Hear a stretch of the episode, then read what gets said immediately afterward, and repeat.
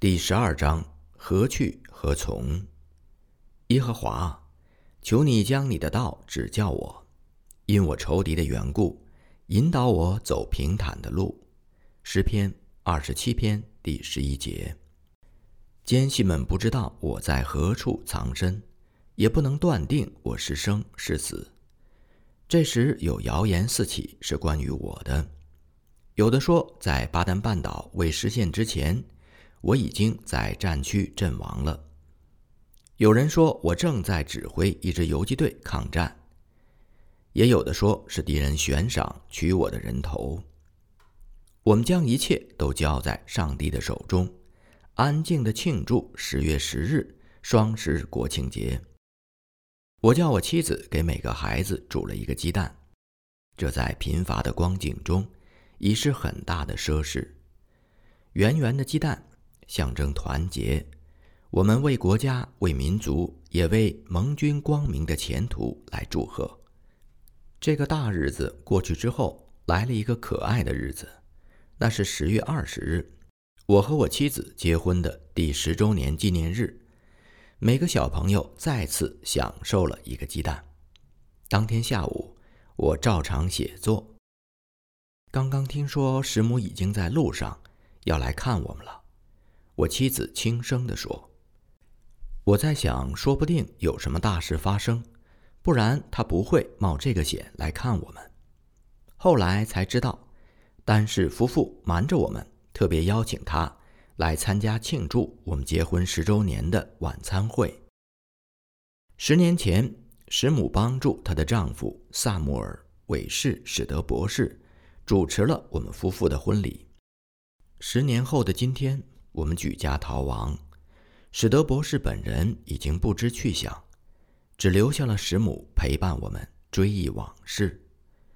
我记得结婚誓言：是疾病或是健康，是富裕或是贫穷，是好是歹，至死方休。战争也不能使我们分离，危难苦痛更使我们加倍的亲切。身边的五个小孩子。给予我们充分的理由去憧憬未来的生活。有德和有美在丽丽的督教之下，英文进步很快。有人开始懂得欣赏音乐，有爱活泼伶俐，表现出独立的性格。有安这个最小的孩子，我们离家前他刚刚学会走步，现在也能在每天的祷告会上随大家念诗篇。一百二十八篇了。这一篇美好的诗，上帝应许敬畏他、遵行他道的人，享受家庭幸福，看到儿女的儿女。我们叫孩子们天天念，天天在祷告会上背诵。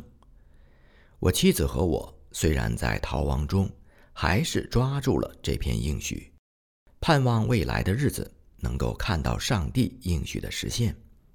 首先，我们是为了避难而寻求上帝；后来，领受上帝的爱越多，越了解上帝应许的宝贵，越寻求上帝多多的赐福给我们。当天，师母高兴地看到桌边的孩子们长得飞快。自从孩子们在礼拜堂宿舍和他同住一间房间以来，师母爱这些孩子们像自己的亲骨肉一样。你现在又是怎么看待战局的？师母半嘲笑似的问我。显然，他还记得十个月前，友安受洗那一天，在宾客的席间，我说：“日本人如果把菲律宾拖入战争漩涡的话，将是太愚蠢了。”战局的变化现在确实已经对我们这边有利了，我回答。这时，在太平洋中途岛的海战中。美国海军在斯普鲁恩斯统帅下，已经击败了日本的联合舰队。麦克阿瑟元帅也从西南太平洋反攻，在瓜达康拉尔岛和所罗门群岛取得了一系列的胜利。照许多人的看法，胜利到来的日子还需要一段颇长的时期。师母说。接着。他便详细的讲述了游击队如何在菲律宾各地发展壮大。这位忠勇的女人意志坚决，无论冒险的日子还要持续多久，她始终是一往直前、义无反顾的。师母和我们聊天，直到日落黄昏，才离开丹氏家，返回礼拜堂去了。在黑田崇德接替本间雅晴统帅日军的这段期间，菲律宾的形势相当的缓和。一些菲律宾籍的战俘被释放出来，也有一些罪状较轻的华侨领袖先后获得释放。日本军部的态度趋向缓和，但并不是说他们已经放弃了对抗日分子的搜捕。黑田统治期间，组织了邻居会，抄袭中国古老的保甲制度，每十户组成一个邻居会。负责这十户人家的言语行动，如果遇到嫌疑分子，要随时向当局举报。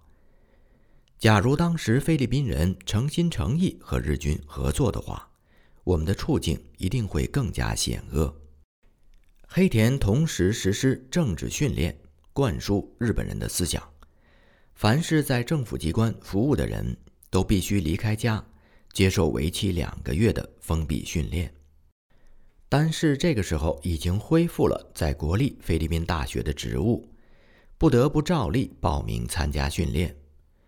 我深知日本人的洗脑工作不会动摇丹氏坚定的信心，也深信上帝如果要我们继续住在丹氏家里，丹氏就一定能够避开这次封闭的政治训练。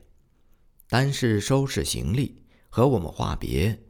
在我们最需要他的时候，不得不离开，他尤其深深的抱憾。我深信你不会离开我们，上帝自有安排。我凭着信心这样说。过了几天，丹氏由菲律宾大学的营地跑回家来，笑容满面。我不必参加政治训练了，他叫着。原来丹氏和其他十二个人被指定送到训练中心去。后来，主管的人认为十三这个数字不详，所以只留下了其他十二个人，不需要单氏参加，让他回家去了。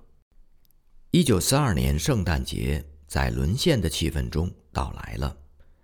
孩子们虽然没有跟邻居放声高唱圣诞诗歌的自由，也因为庆祝圣诞节而精神振奋，单是欢欢喜喜地买了几件儿童玩具回家。并用红纸包裹枯干的树枝，做成了一棵圣诞树，放在二楼的客厅里，俨然是一番圣诞的景象。回忆一年前，一棵绿色的圣诞树，挂着五彩的小灯泡，在我们季顺氏家里的客厅中华丽悦目。可惜当时正赶上执行灯火管制，不能给小灯泡通电发光。当天，我们全家人都躲在地下防空洞里。日军的飞机在空中向各处投弹。我们希望美国的援军快快到来，免得菲律宾落入敌人的手中。如今这个圣诞节，大家希望的是日军的占领快些结束。圣诞节前夕，教会的圣诞歌唱队要来丹氏家唱歌庆祝圣诞。罗大姐事先忙前忙后的安排着，她和丹氏与两个侄女在二楼客厅中接待来宾。我们夫妇二人和保姆以及有德、有美、有仁、有爱、有安五个小孩子，不得不躲在房间里面，避开来宾的耳目。孩子们趴在地板上，以免发出些许的响声。我们只有默默地随着门外圣诞的歌声来恭贺救主耶稣基督的降临。这一年，我们以热切盼望的心情迎接圣诞节。在最险难的环境中，唯一倚靠的就是上帝的拯救，更使我们加深领悟了救主耶稣基督的诞生和我们关系特别密切。此时天还未亮。我妻子就和我一起起身，跪在客厅中，热切的祷告。黑暗中，我们有光明；危难中，我们有盼望。内心充满说不出的平安。直到旭日东升，我们夫妇二人深深的感受到，耶稣基督活在我们里面，使我们与他合而为一，使我们确确实实的得着救主诞生的快乐。我在他们里面，你在我里面。主耶稣曾这样对天父说：“一九四二年的圣诞节，是我们夫妇在信心上一个可贵的经历。”是灵命成长过程中一个最可贵的日子。圣诞节过去了，一九四三年随即来到，这是新的一年了。每到晚间，我把女儿有爱放在我的肩上，让小孩子从窗缝中去看天上的月亮。月高西天清，我在这里西，你在哪乡？他轻声地唱着。甜蜜的歌声道出了我们私家的心情。关在这小屋子里面，彼此只能窃窃耳语。这样的生活，有时免不了有度日如年的感觉。我们渐渐的开始变得不耐烦。此时，柿饼和他的一家人也正有着同样的感受。柿饼下山最初的几个月，一家人住在拉素的寓所。他太太又生了一个男孩子，起名叫敏尼。有时戴美博士和韦克姑娘从对面的以马内利医院走过去看望他们，和他们聊聊天，日子过得还可以。柿饼的名字没有被列入日军的黑名单，日本军部预期他会合作。最初，华侨协会还等着他去做秘书长，然而他迟迟未露面。后来才派定了另一个人。日军逐户搜查的行动使士兵明白了，在马尼拉不可能长期躲藏。他托戴美博士通知士丹，由士丹转达我，他想和我商量今后的计划。我们决定在士丹家里碰面。这次会晤虽说简单，却冒着被敌人侦查跟踪的危险。一九四三年元月初。一个惆怅的夜晚，士兵在太太的掩护下来到施丹家里。我们轻谈了几个钟头，有说不完的话。日军在北郊搜查的时候，我去了亚奇家。当时建议按照你在医保山时的主张，带我们的家人进山。士兵说：“一年过去了，菲律宾的光复恐怕还需要等更长的一个时间。我们不应该在马尼拉住下去。”我们费了几个钟头估量进山与继续留在马尼拉的得失利害。如果有人说出我们在马尼拉的住处，风声传到奸细的耳中，只要一敲门，我们就将被抓，一去不回。我们如果躲在山里，即使敌人得到消息，等到派兵进山，仍需要时间。何况山中山峦叠嶂，山路崎岖，敌人未必得手。至少我们不至于像在城中这样，像瓮中之鳖，无处可走。城中引诱太大了，往往会动摇我们的意志。士兵进一步说，在山中辛苦度日，生活比较简单。他接着说：“我了解士兵的意思，不过此时要把两家人搬进山去，比刚沦陷的时候要困难得多，情形越来越不容易。”走错小小的一步，一定会满盘皆输。最后，大家同意不要操之过急，先把这个问题摆在上帝面前，横切祷告。士兵住了一夜，第二天一大早回拉素的寓所去了。两个月中不断的祷告，恳求上帝的启示。士兵有一张字条给你，单是从礼拜堂回来后告诉我。士兵在字条上写道：“在灵修安静的时候，圣经旧约加勒的故事提醒了他。约书亚时代，加勒两度奋勇进入山区，获得胜利报偿。士兵深信，我们需要有加勒的精神，勇敢地再度进山。我把士兵的这个建议拿来和我妻子讨论，他极力反对带家属进山，并且指出，医保山区一带向来是疟疾蔓延的区域，那里不是孩子们能够生活的地方。何况交通不便利，每天的饮食供给都成问题。一旦进山，我们这单门独户的，如果强盗来了，真是唾手可得。他说：“山里面的邻居们也会生疑，怎么能够隐藏我们的身份呢？”我不能否决我妻子反对的理由，同时也觉得柿饼的建议有采纳的必要。于是我对妻子说：“在山中，孩子们可以自由的活动，呼吸新鲜的空气，过正常的生活，不必总是低声耳语，能大声的唱歌、讲话都不受限制。我们也可以养鸡、养猪、养牛，种地瓜、种蔬菜。”当时，丹尼、士饼和我在医保山的时候，强盗也很多。现在的情形不一样了，山区的人生活已经安定下来，安静的过日子。山区民风朴实，山林茂盛，邻居们远远相隔，不用太担心被人发现。我补充说，我妻子和我意见相左，彼此不敢擅自做决定。就我本身来说。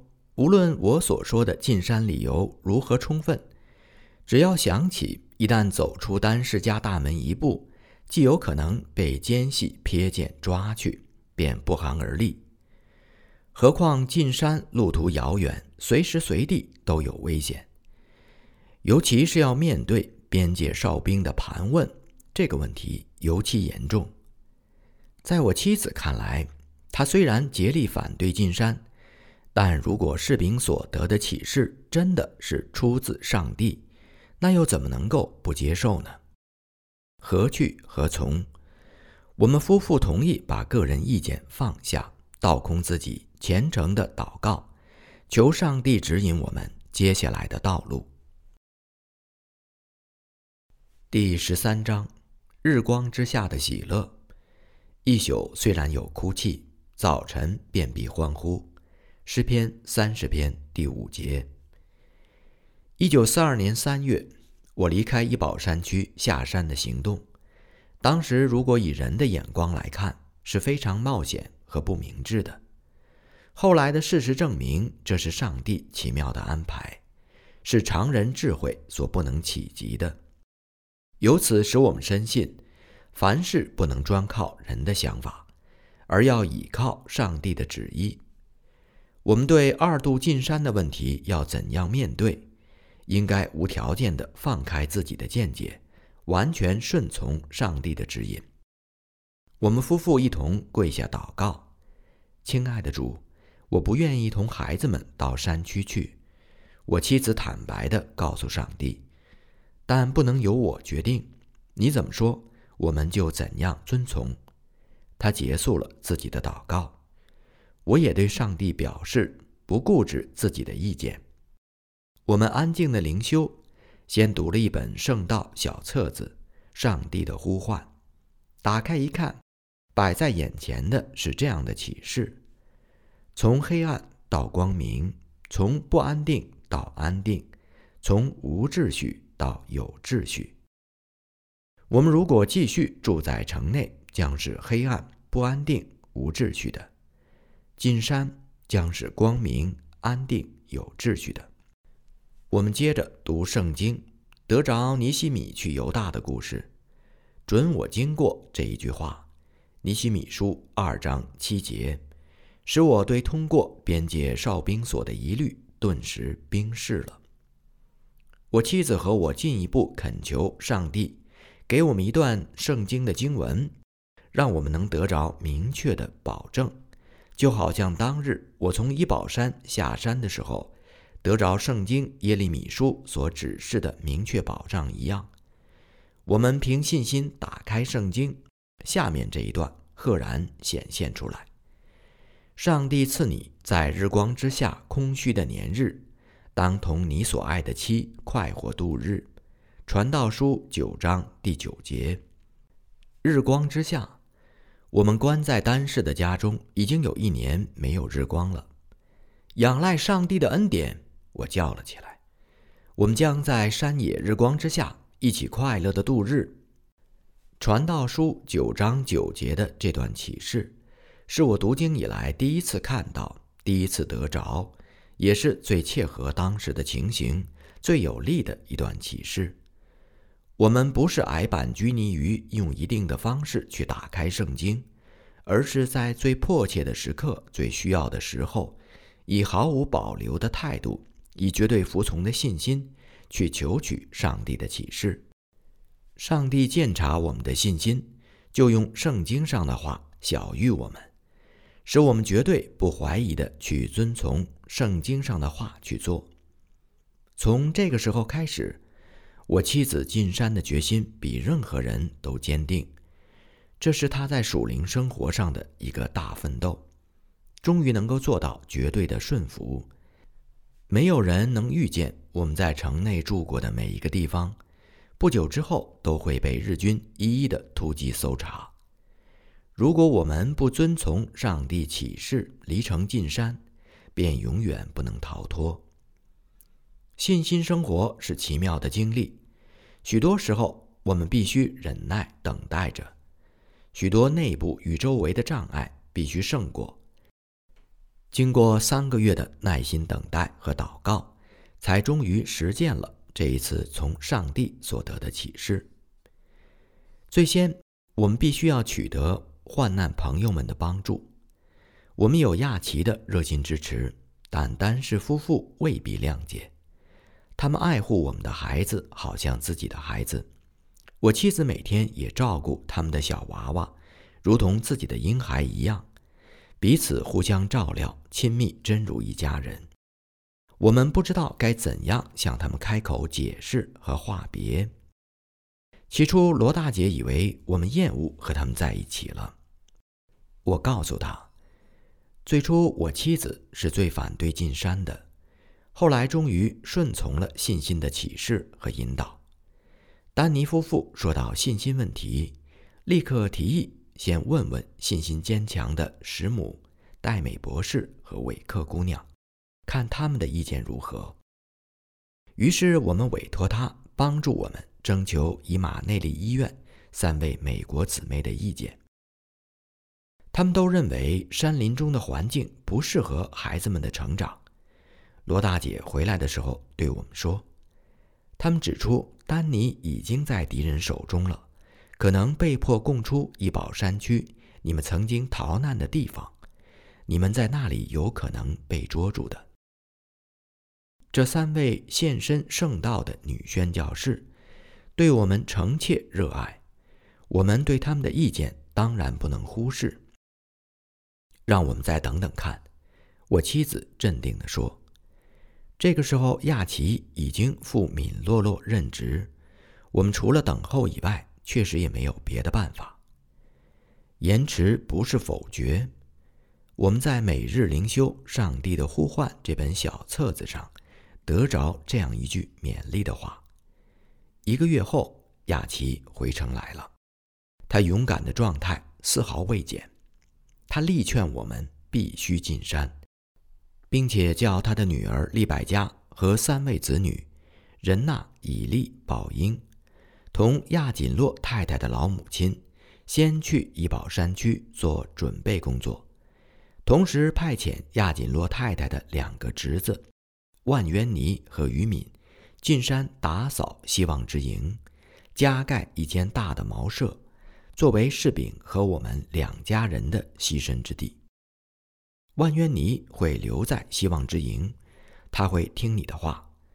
万渊尼为人踏实能干。很靠得住，亚奇向我们保证，我们接受了他的全部计划。又过了一个月，士兵秘密地带着太太和两个孩子亚瑟和敏尼再次来到丹氏家，住了两天。我们共同计划了第二次进山的事宜。我把所读圣经的经文给士兵看，上面写道：“你们出来必不致急忙。”也不致奔逃，因为耶和华必在你前头行，以色列的上帝必做你们的后盾。以赛亚书五十二章第十二节。我们一定能进山，但不必急忙。”我说：“我叫士兵准备好一切。”士兵一家回到拉素寓所之后，隔了两个星期，圣经引导我再读以赛亚书，奇妙的很。这一节经文这次特别引起我的注意。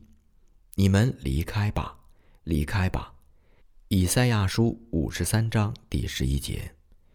时候到了，上帝催促我们离开的声音一直在耳边响起。可是要怎样离开呢？我不明白你们为什么必须离城，但我相信上帝已经为你们开了道路。罗大姐第二天从礼拜堂回家的时候这样说，她同时带来了石母的消息。令人惊讶的，石母此时非常赞成我们离开。她告诉罗大姐，在她灵修的时候，一向有关我们进山的疑虑都消失了，并且清楚地得着启示，催促我们尽快的离城。又过了一天，罗大姐有事到以马内利医院。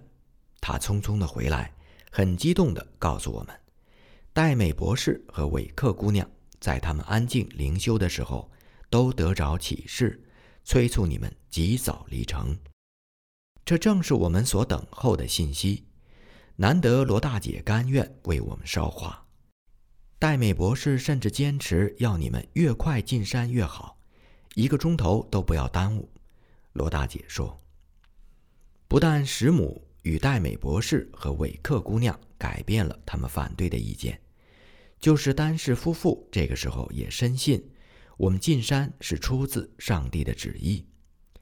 我们个人所得的启示到这个时候就完全一致了。得启示的时间先后不同，目标则是统一的。戴美博士、韦克姑娘和石母都在一个安静的时间去寻求上帝的启示。他们每天早晨起来虔诚灵修，清心的静候着圣灵的感动和听到圣灵的声音。丹氏夫妇顺着上帝的开路，深信上帝自会安排负责，静看事态的发展。他们放心照着上帝的旨意去做。士丙夫妇，我和我妻子，我们在逃亡生活中，在各种不同的情形之下。遵循上帝的启示，有时从热切祷告得着圣经的章节指引，有时从安心顺服得着上帝的开路，或者随时随地得着圣灵的感动，放胆信靠。我们不注重得着启示的方式，不困于是哪一种方式。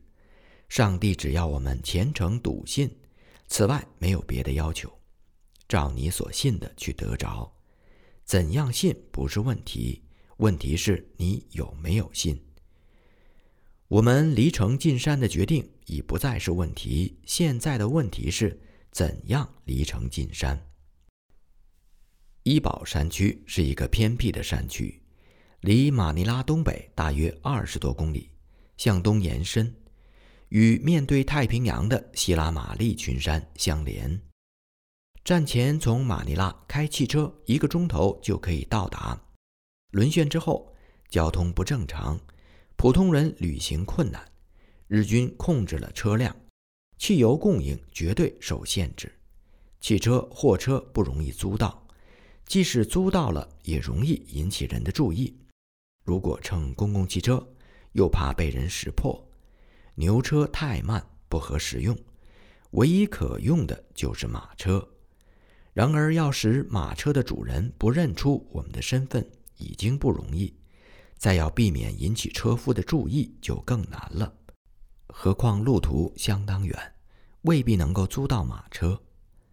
亚奇有一辆马车，但是老马久病，不太适合长时间的拉车。他的马车也很小，仅能容下三个人。我们还需要另外两辆大马车。然而，向谁接洽呢？既然是上帝的旨意，上帝自会供给。我妻子在夜间祷告会上这样说道：“我深信六月四日是你们离城进山的日子。”罗大姐在夜间祷告会上泰然的这样说。她深信这是圣灵的带领，就没有做更进一步的解释。我们也就这样照他所说的决定。非常奇妙的事情就这样发生了。一位名叫威廉·齐眼德的信徒，新近经营马车运输业务。他经常去礼拜堂探望师母。六月三日，齐眼德和石母见面。石母对他说。我有几个朋友需要用马车，你愿意帮他们一点忙吗？我愿意。齐眼德回答。明天大清早，请你派两辆大马车到百格区新雅朗天主教堂前面。石母说。齐眼德连连点头，他心里明白这是怎么一回事了。明天早晨到时间，我会派车去的。他说。我会告诉车夫，一看见有人来接车，便主动离开。请您叫那些人用自己的车夫，这样我的车夫就不知道这些人是谁。石母把这个计划告诉了丹氏，丹氏闻讯飞奔回家来报告大家这个喜讯。大家闻讯同声欢呼。当天晚上，士兵夫妇带着两个幼儿离开了拉素的寓所。来到丹氏家里，三家人在一起煞是热闹。我们举行了一个大的祷告会。